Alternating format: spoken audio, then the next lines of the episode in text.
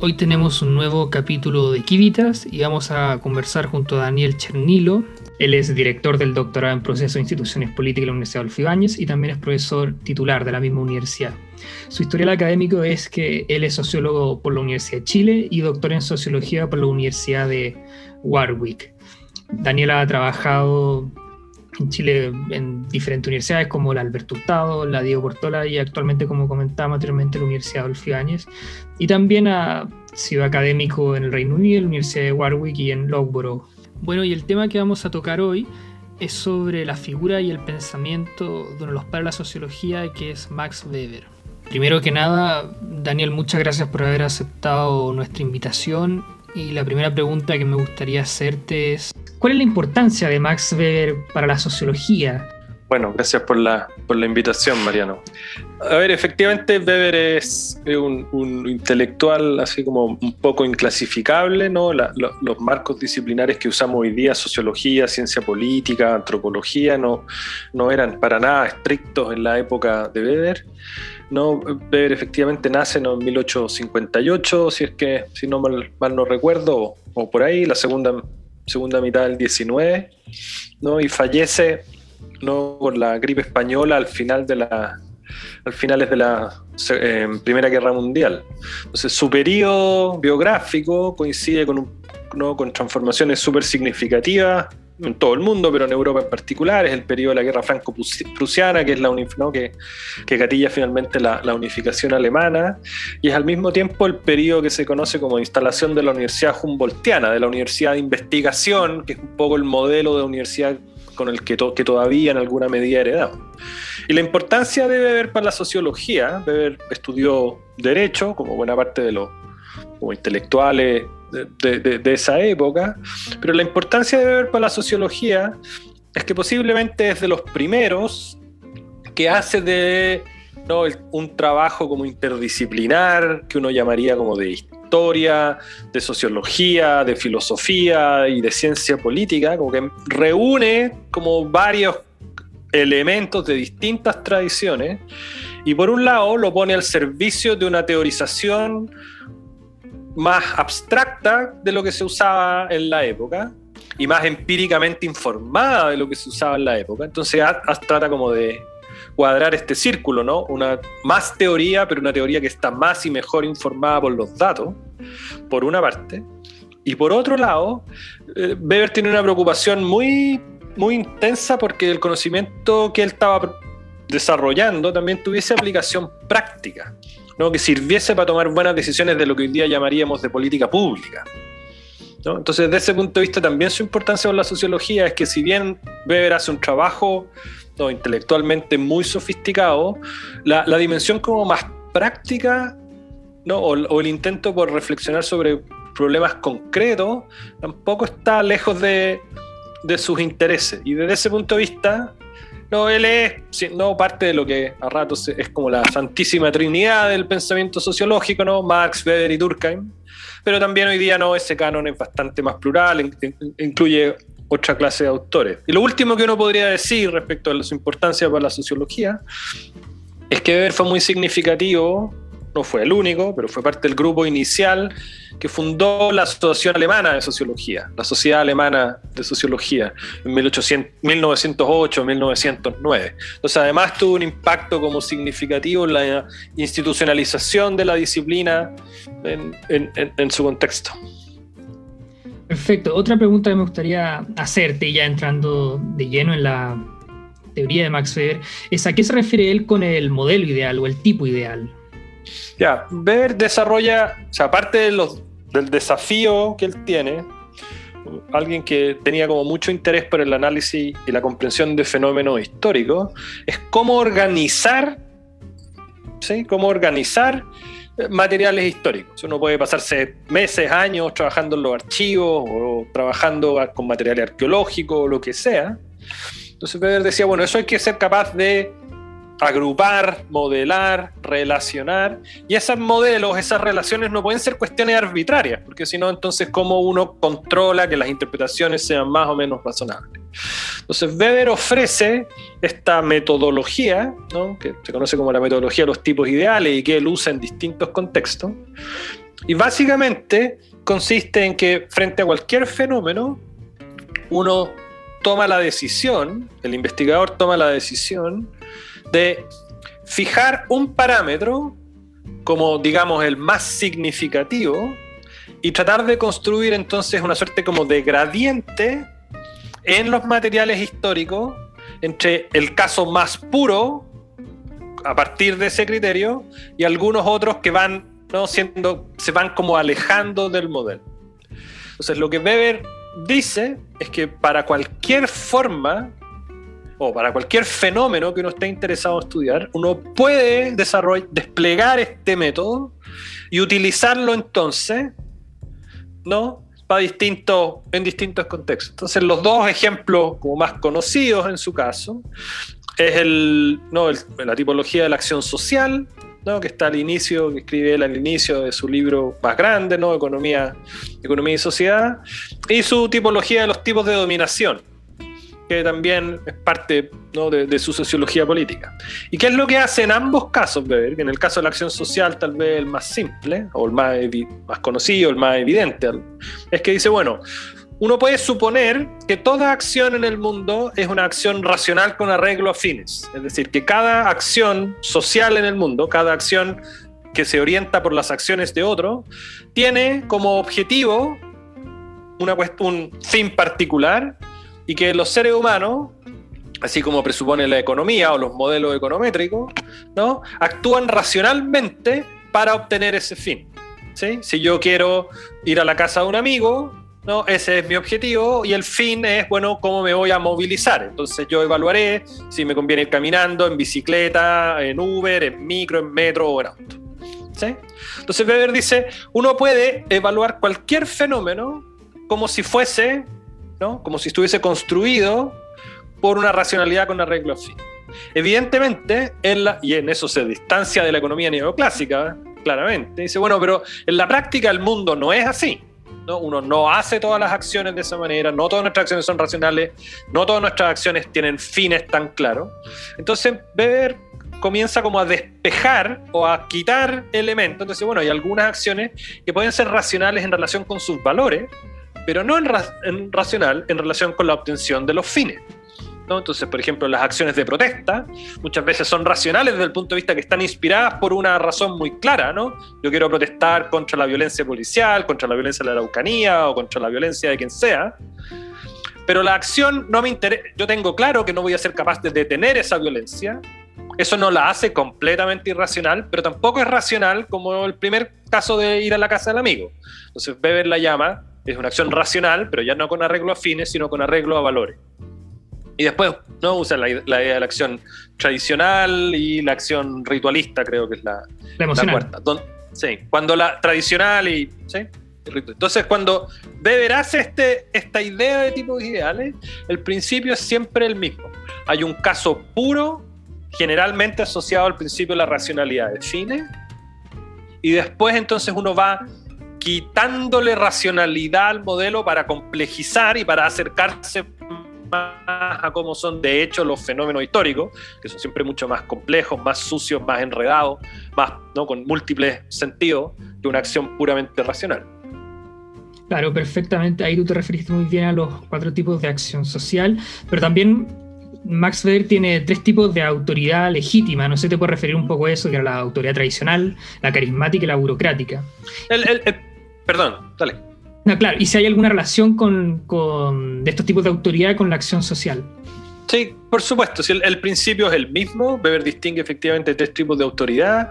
¿no? La, dominación o la autoridad racional burocrática es la que opera sobre la base de un código legal conocido respecto a los cuales los actores nos podemos relacionar de manera racional. ¿no? Yo sé cuáles son las reglas del tránsito, si yo manejo, yo sé cuáles son las reglas del tránsito y sé ¿no? a qué cosas me expongo si es que no cumplo con las reglas del tránsito.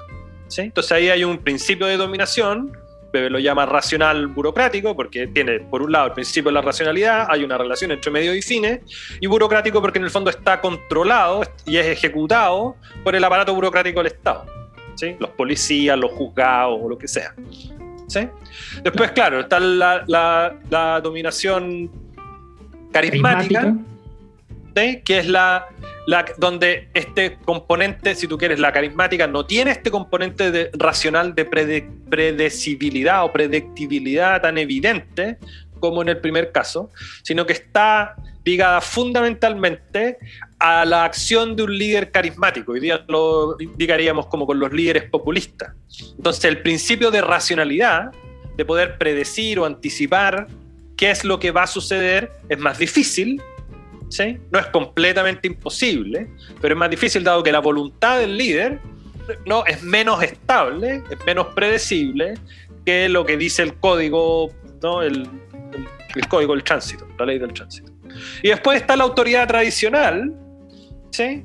que es menos racional que la autoridad burocrática, pero, pero en alguna medida más predecible que la carismática, porque se basa justamente en el peso de la historia. Es decir, hacemos cosas y suponemos que ciertas cosas se hacen y otras no, en la medida que hay un patrón anterior que nos indica que las cosas se han hecho así en el pasado y que por tanto parece tener sentido hacerlas así en el futuro.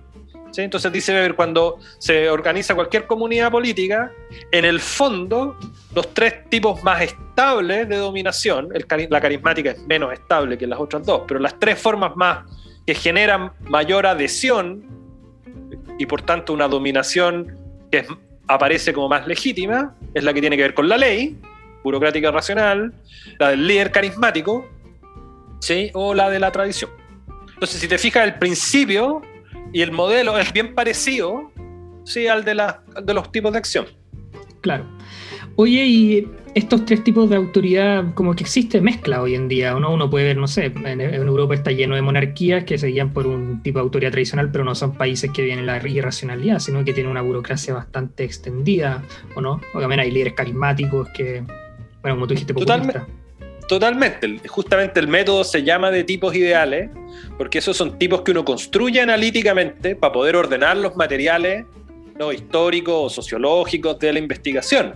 Pero Weber justamente lo que dice es, en la realidad, en la realidad política y en la realidad histórica, evidentemente estos nunca se dan en casos puros. No hay tal cosa como una dominación únicamente racional o burocrático racional. Esa siempre se combina con otros mecanismos, con cuestiones más tradicionales, ¿no? Uno se puede hacer una ley, pero si la, gente está acostumbrada a hacer las cosas de otra manera, ¿no? La ley puede ser, por supuesto, letra muerta. Entonces, en la práctica no se dan casos puros. Justamente la idea del tipo ideal es, es destacar el hecho de que esta es una metodología que permite ordenar sí, la información empírica, pero no se debe confundir nunca ¿no? el método o el tipo con la realidad concreta. Tienes toda la razón. Claro, oye, hablando como de dominación, eh, Max Weber también tiene una teoría de la estratificación y él, y él tiene ahí donde él diferencia que hay grupos de estatus, hay grupos económicos y grupos que pugnan por el poder, que en partidos políticos. No sé si nos puedes explicar de eso y qué tan vigente sigue siendo esa, esa teoría que plantea él. A ver, el, el principio de Weber efectivamente es el que tú señalas. Dice que y es yo creo que un principio muy importante todavía en la sociedad contemporánea, es que las sociedades contemporáneas, como son sociedades complejas, ¿sí? no hay una única clase, no hay un único grupo, no hay un único sector que domine el conjunto de la sociedad, sino que en distintos dominios, en distintos espacios, en distintas esferas, ¿sí? hay entonces grupos que tienen más poder, más control, algunos dicen más capital simbólico, cultural, económico, etcétera, ¿no? educativo. Y lo que Weber entonces indica es que dice, bueno, básicamente uno puede encontrar tres de estos grandes grupos. El más evidente son las clases, o sea, hay grupos que tienen más recursos económicos que otros. Y esa es una, forma de estratificación de todas las sociedades en la historia de la humanidad. Hay un segundo grupo que son los que están más cerca del control del poder político. Aquí, la clave es el control político, es el control del Estado. Y cuando Weber le, preocupa el control del Estado, o se hace la pregunta por el control del Estado, por supuesto está la dimensión de que el control del Estado está asociado a recursos, pero sobre todo el control de la capacidad de ejercer violencia legítima. Lo importante o lo específico del Estado para Weber es la capacidad de coacción de coacción que se asume legítima. Entonces hay grupos que tienen poder político, ¿sí? Los y en general eso, sobre todo en la época de Weber, tal vez hoy día un poco menos, tendríamos como que revisar en, específico en qué consiste el poder político hoy día, pero eso está asociado a las agrupaciones políticas, a los partidos. Entonces, si un partido tiene más parlamentarios, ese es un partido que evidentemente tiene más poder, ¿no? Que un partido que no tiene representación en el Parlamento. El partido del presidente tiene más poder que un partido pequeño. ¿Sí? Y el tercer grupo, que son lo, que Weber llamaba los grupos de estatus, es un poco menos evidente, pero uno lo podría asociar en la época de Weber y en la antigüedad, si tú quieres, como al, al liderazgo moral de la religión, Hoy día podemos seguir en algunos círculos religiosos, pero podemos pensar en algo así como los influencers en las redes sociales, que son gente que no necesariamente es la más rica en el, país, en el mundo. Algunos pueden llegar a ser ricos, pero su poder no radica en el dinero, su poder no radica en su control del Estado, sino en la capacidad de influenciar las acciones de otros a través de factores más subjetivos, culturales, ideológicos. Entonces, los artistas, los sacerdotes, los intelectuales públicos, ¿sí? pueden tener ¿no? bajo recurso económico, bajo acceso ¿sí? al control del Estado o al aparato del Estado, pero mucha influencia a la hora de ¿sí? influir, de generar opinión. Entonces Weber dice hay que ser capaz de observar estas tres esferas distintas y ver que no coinciden y que puede haber toda clase de combinaciones entre ellas y el, y el tener mucho dinero o mucho poder político no se traduce necesaria o automáticamente en tener muchos recursos o poder o influencia en otros espacios. Claro, de hecho yo me acuerdo que esto también está como circunscrito un poco en una crítica a Marx, ¿o no? Porque Marx tenía una concepción de la élite mucho mm. más, más binaria. es una crítica, Sí, es una crítica al, concepto de clase, como la idea de que hay finalmente una clase dominante que en tanto tal ¿sí? tiene el control, si tú quieres, el control económico, político e ideológico como reunido, ¿no? La idea, como la idea de Marx de que las ideas de la clase dominante son las ideas dominantes. Entonces, Weber efectivamente tiene una, visión en ese sentido, en el lenguaje más contemporáneo la llamaría, si tú quieres, más pluralista, de esta forma de concebir la, composición interna de las élites y la capacidad de ejercer influencia o control político-económico en distintos espacios, es cierto. Oye, y por ejemplo, claro, yo me acuerdo que Max en alguna parte comentaba que él, me acuerdo, creo, creo que era en Inglaterra, que él veía que había nobles que tenían muy pocos recursos, pero que gozaban de un estatus relevante por, por, el, por ser justamente nobles. Oye, ¿y esas teorías de la estratificación hoy en día son tan... ¿Están vigentes o, o qué opinan, en qué están más o menos?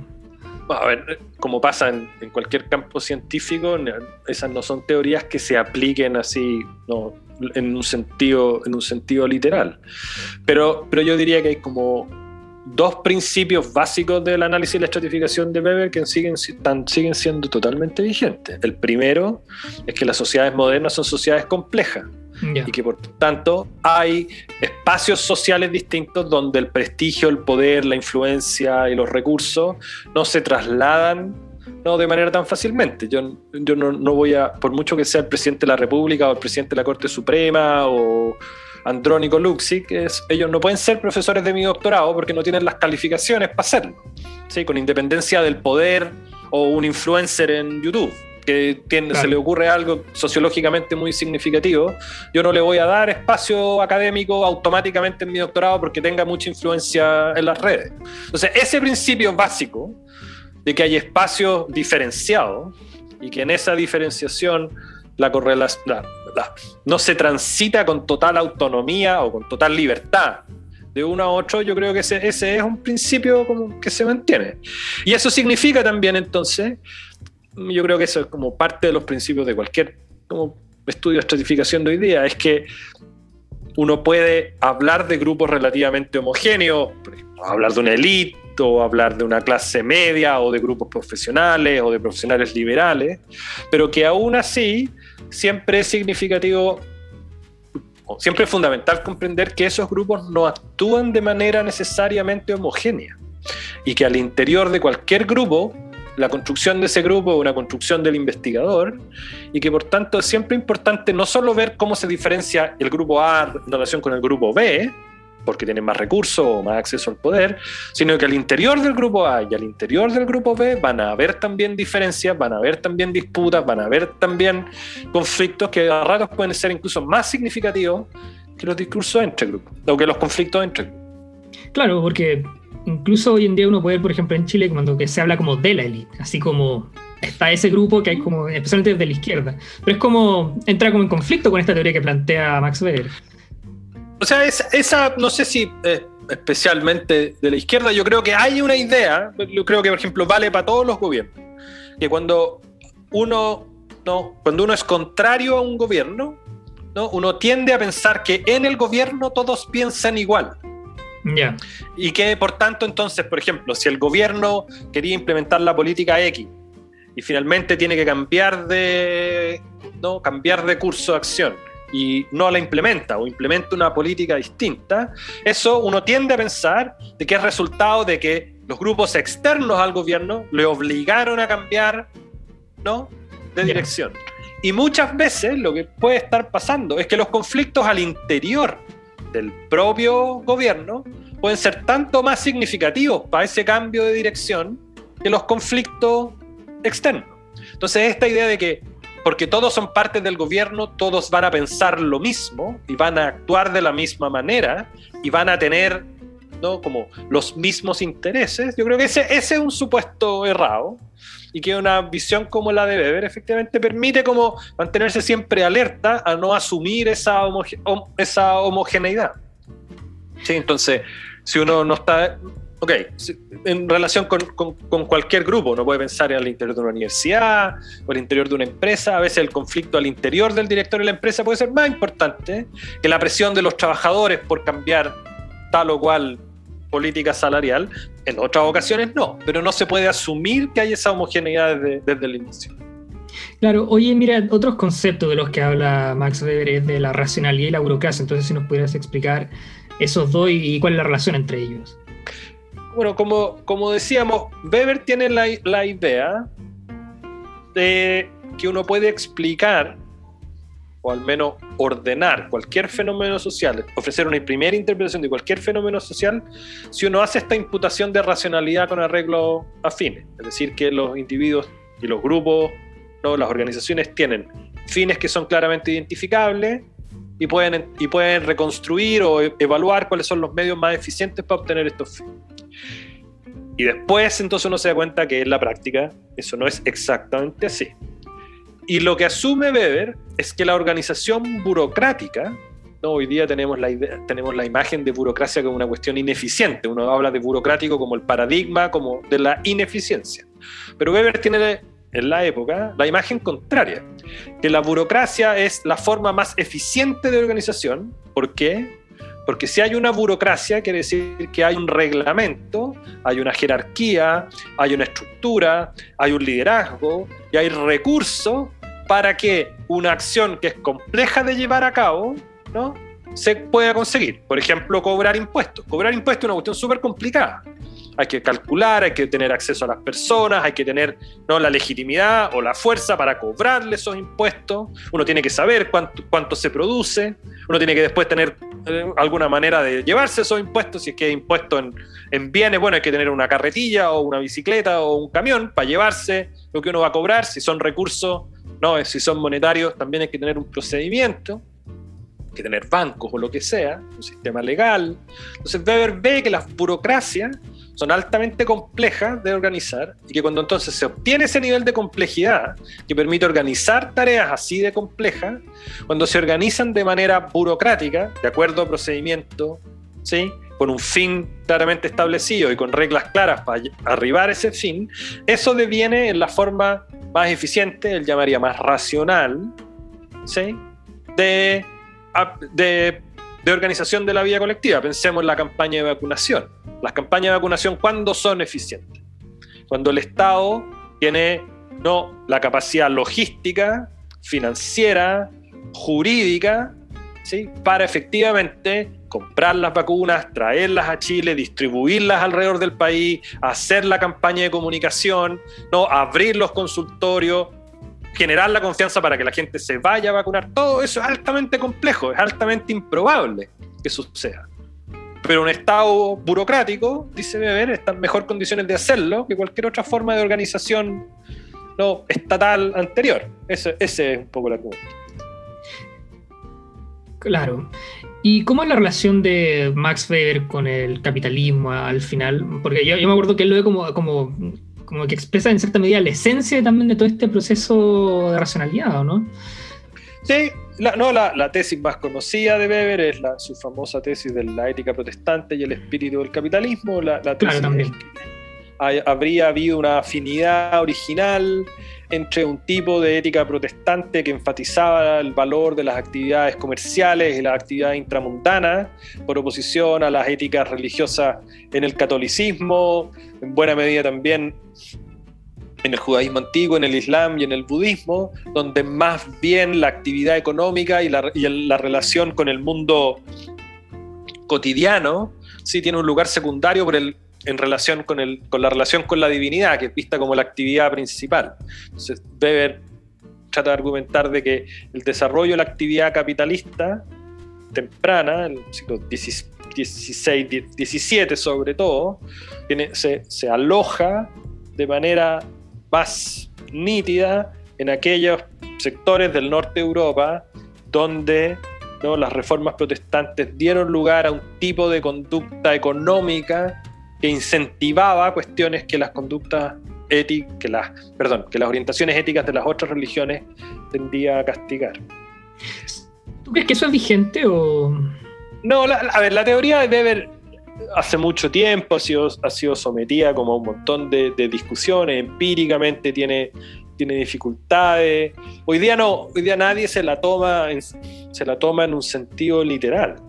Yo creo que más significativo que el, que el argumento específico, yo creo que son, son dos cosas.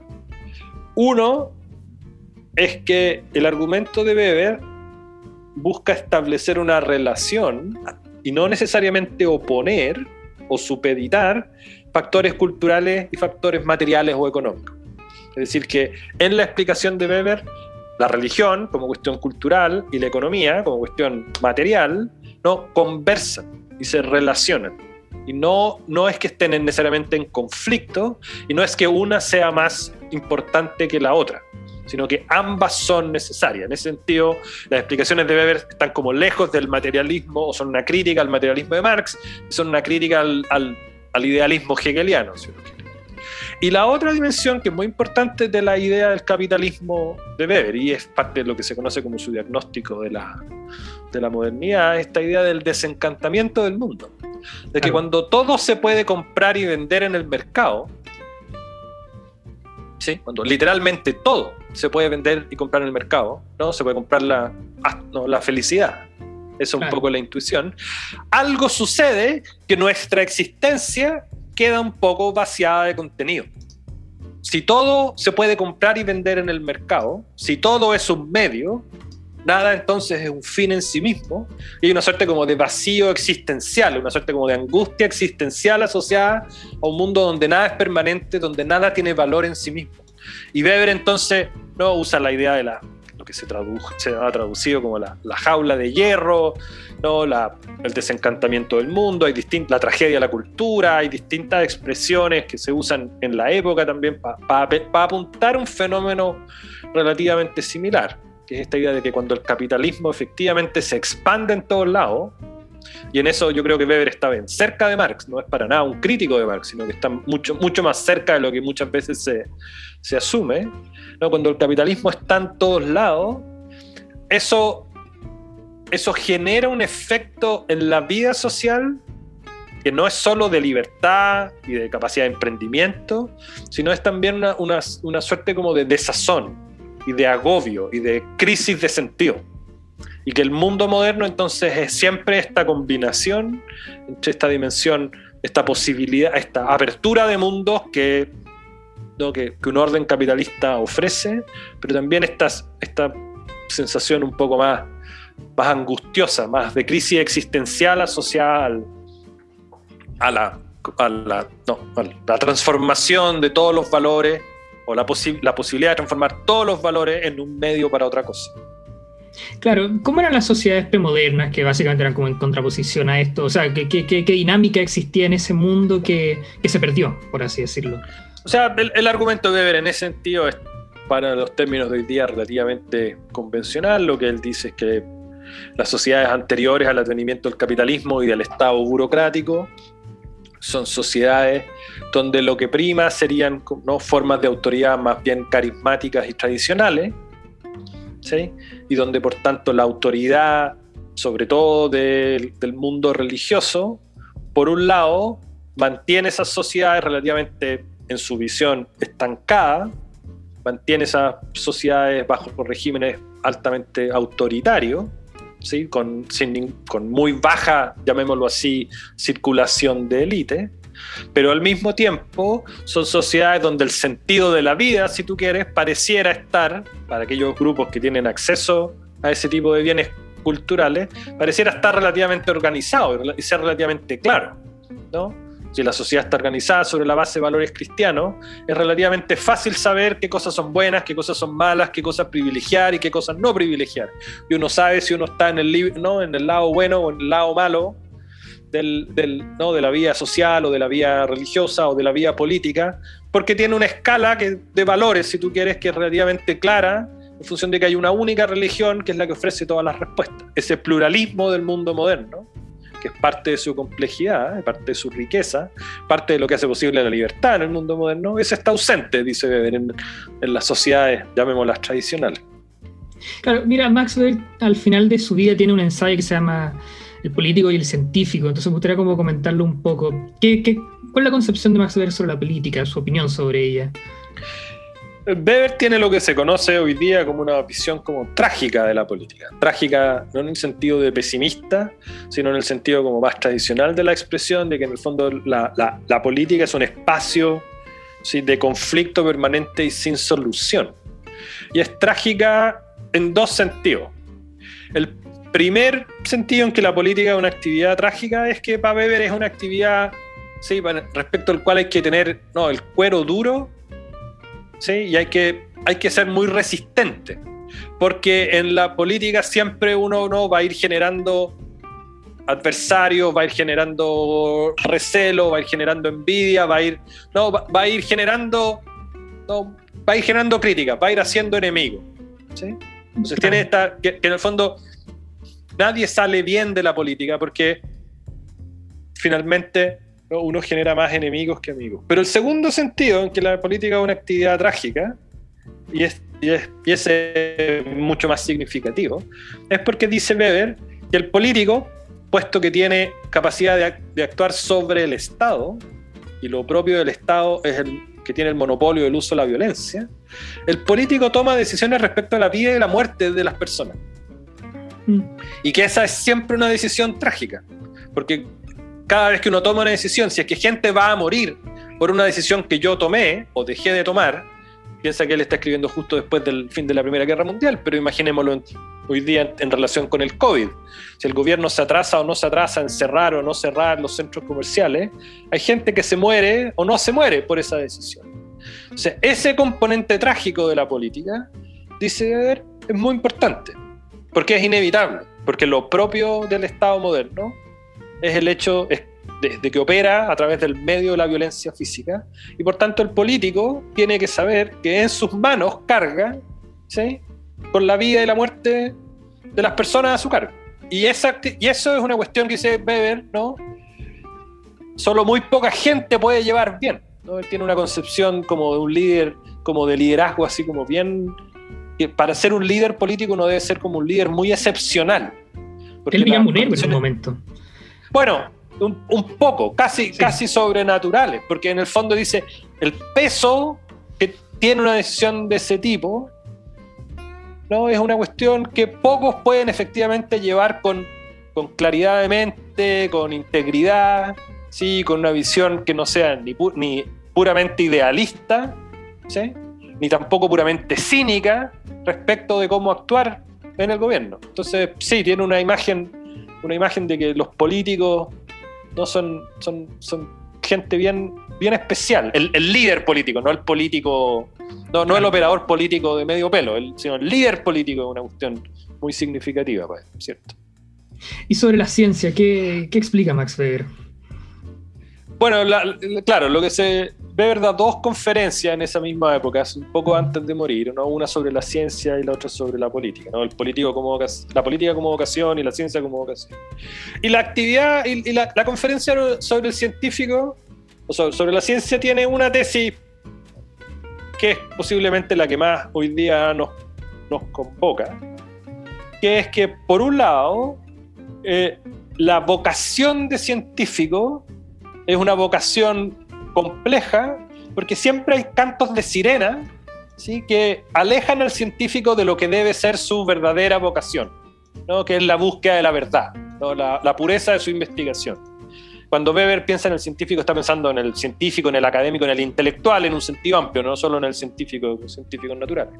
Pero dice Weber, no, es muy fácil dejarse llevar porque a uno le paguen más y hacer una consultoría por fuera o es muy fácil dejarse llevar por la capacidad de influir en la política, entonces irse a trabajar al gobierno. O muy fácil dejarse llevar por el aplauso los estudiantes, o hoy día diríamos de las redes sociales. Entonces, dejarse llevar por decir aquello que es popular en vez de aquello que es cierto. Entonces dice, esa es una cuestión muy difícil de sobrellevar. Pero por otro lado, dice Weber, las ciencias se lleva siempre a cabo en un contexto social. Los científicos no viven en la estratosfera ¿sí? no viven aislados del mundo, sino que son parte del mundo en el que viven.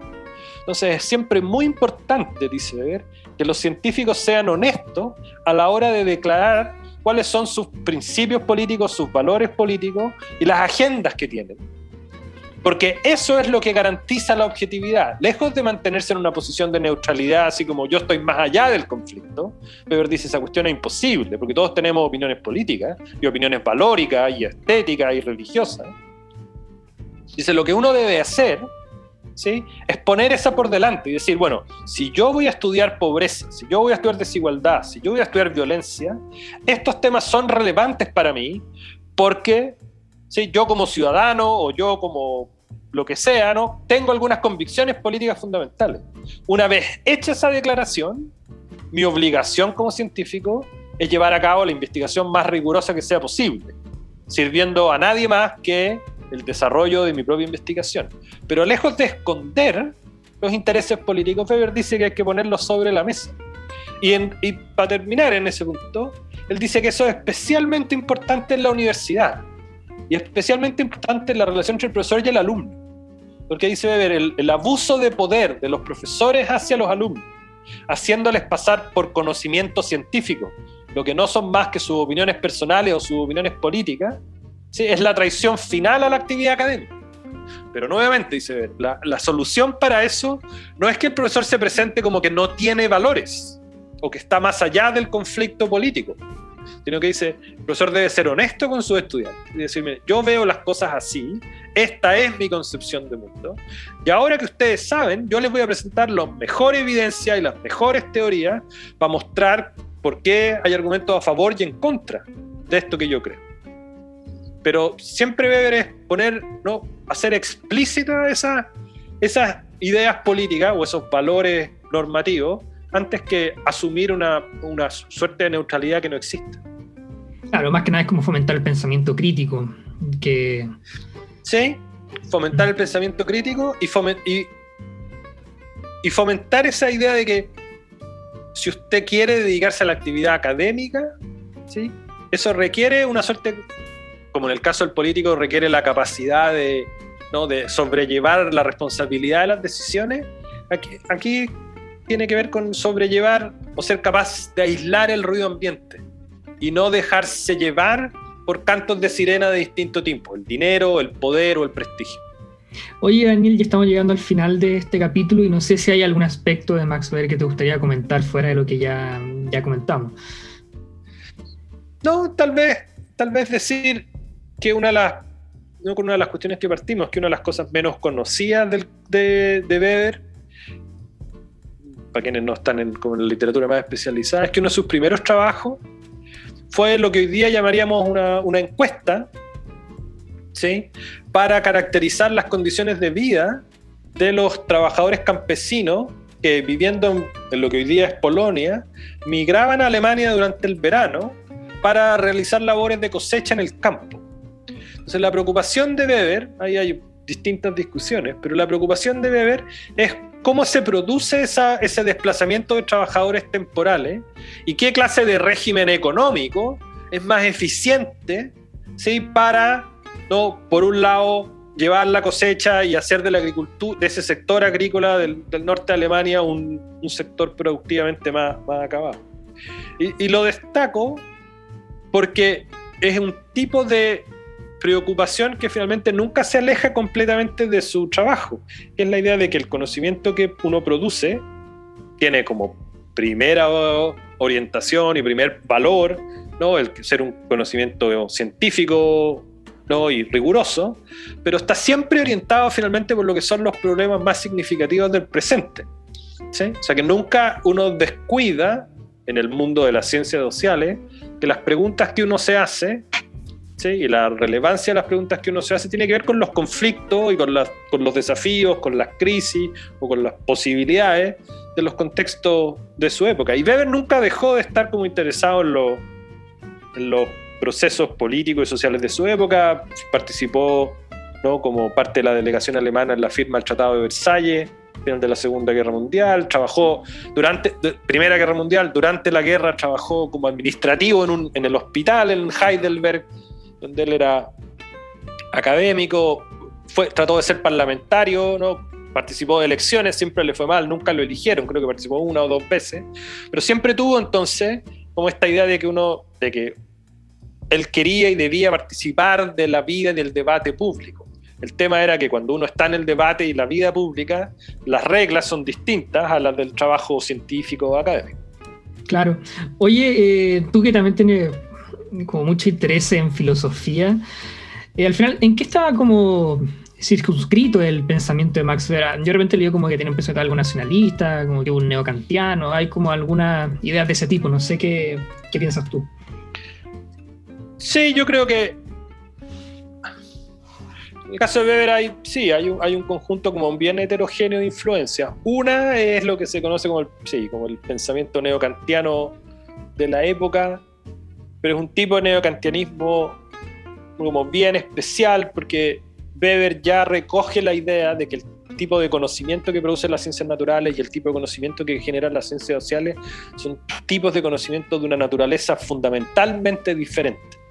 Y esa no es una idea como neocantiana tradicional. Ambos son ambas dimensiones, el mundo natural y el mundo social, son susceptibles de conocimiento racional. Mm. ¿Sí? Desde ese punto de vista, entonces sí está más cerca de esos argumentos neocantianos, pero la idea de que hay un conocimiento nomotético y un conocimiento ideográfico, un conocimiento más de leyes y un conocimiento más interpretativo, sí, esa es una idea ya como más si quieres, de, neocantianos de, no sé, de tercera generación. Respecto del nacionalismo de Weber hay distintos argumentos. Hay quienes que hacen a Weber así un pensador como hipernacionalista, sí, así como solo preocupado por la expansión imperial de Alemania y una suerte como de, de Reich, así casi, eh, casi anticipando ideas ¿no? como las de, las de los nazis.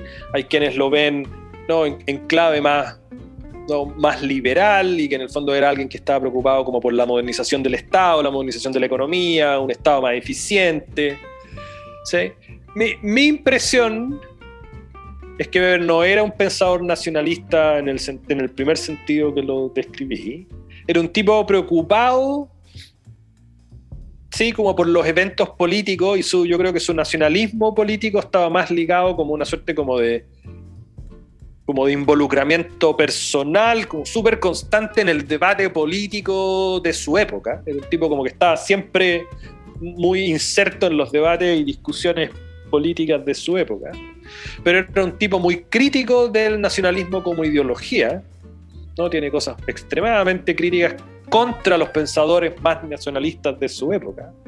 Tiene cosas extremadamente críticas contra el antisemitismo, en la época, que era propio de los sectores más conservadores ¿no? de la Alemania de la época. Entonces creo que es injusto verlo como un pensador eh, nacionalista. Era al mismo tiempo, fue siempre muy antimarxista, nunca creyó que el marxismo ofreciese una salida política relevante, no creía en la revolución y nunca, nunca fue cercano a los partidos como abiertamente marxista, pero a rato estuvo bastante cerca de la socialdemocracia alemania, alemana. Y la socialdemocracia alemana de la época, no, no creo que haya sido nunca militante, siempre ha estado más cerca como de lo que se conocían como los liberales de la época, pero sí entendía de la, de, la socialdemocracia de la época dos cuestiones. Uno, que el Estado tenía que tener una presencia fuerte en la economía y que el Estado tenía la obligación de preocuparse de los trabajadores, de la gente más pobre o de la gente que tenía condiciones ¿no? de mayor inestabilidad. Entonces eso lo lleva a acercarse a posiciones que en esa época estaban cerca de la, cerca de la socialdemocracia. Es difícil encajarlo como en las categorías como contemporáneas yo creo que es razonable pensar que era un, tipo más bien a ratos más de centro, de derecha por el lado como de su preocupación nacional y a ratos más de centro izquierda asociado a su preocupación por la cuestión social, pero, pero no, también estaba como bastante lejos de los, de los dos extremos. Claro, bueno Daniel, muchas gracias por haber venido a conversar conmigo.